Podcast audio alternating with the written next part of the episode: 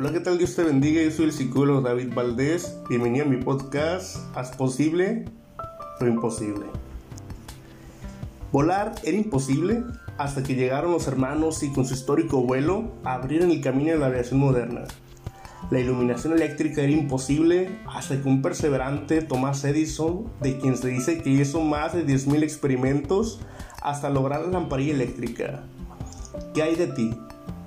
¿Ya tienes listo tu plan de éxitos? ¿Qué cosas te propones alcanzar? ¿Qué es lo que deseas lograr?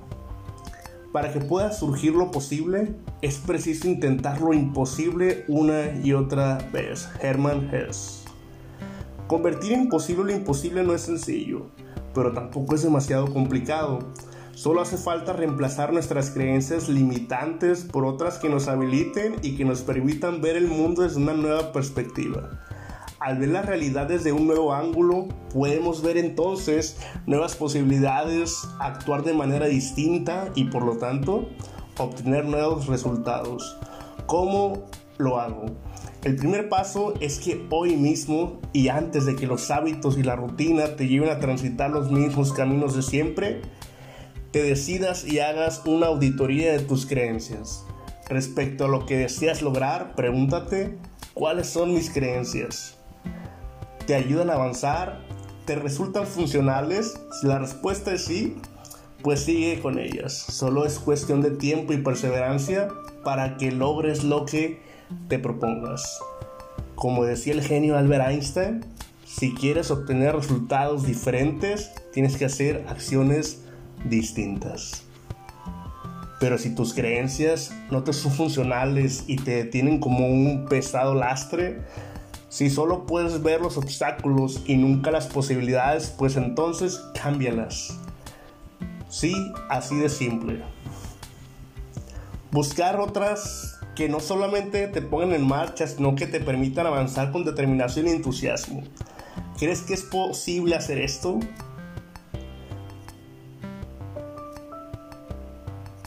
Buscar evidencias para apuntarlas en sus nuevas creencias o para confrontar las viejas. Cuando tenemos una creencia solemos buscar constantemente evidencia que la respalde y de que estamos en lo cierto. Así cualquier hecho, por más intrascendente y poco relacionado que sea, nos sirve para justificar lo que se convierte en nuestra profecía autocumplida.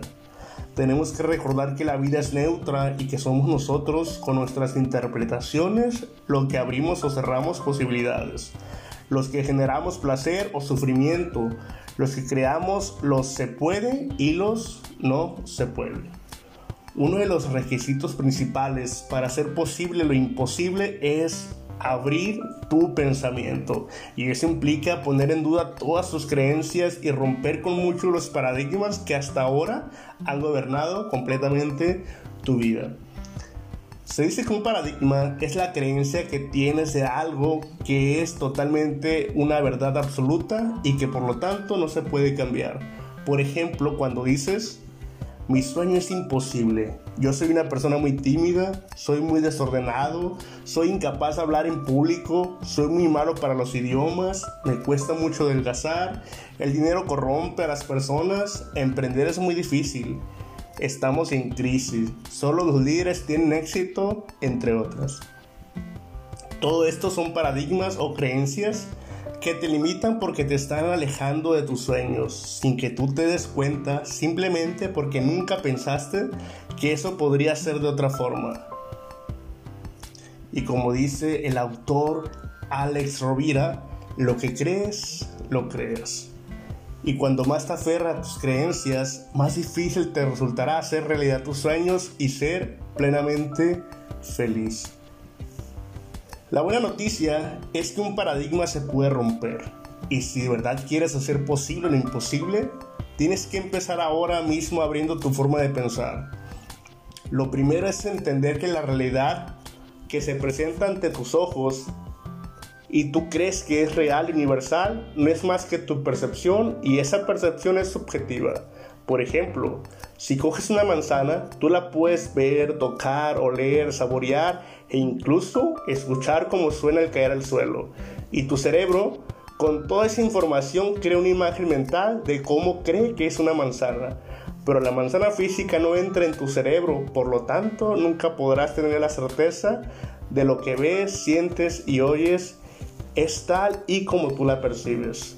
Si le mostramos la manzana a un daltónico y le pedimos que la pinte en un lienzo, los colores pintados serían diferentes a los que tú percibiste. Tal vez estés pensando que no es un buen ejemplo porque el daltonismo es un defecto genético que nos muestra una realidad distorsionada y que todas las personas que no tengan ese problema, si ven la manzana igual que tú. Para romper esa creencia, piensa en este otro ejemplo. Los esquimales que viven en el Polo Norte, que viven rodeados de nieve y hielo todo el año, son capaces de distinguir más de 40 tipos de blanco ¿Cuántos ves tú cuánto, cuando vas de vacaciones a una estación de Sky?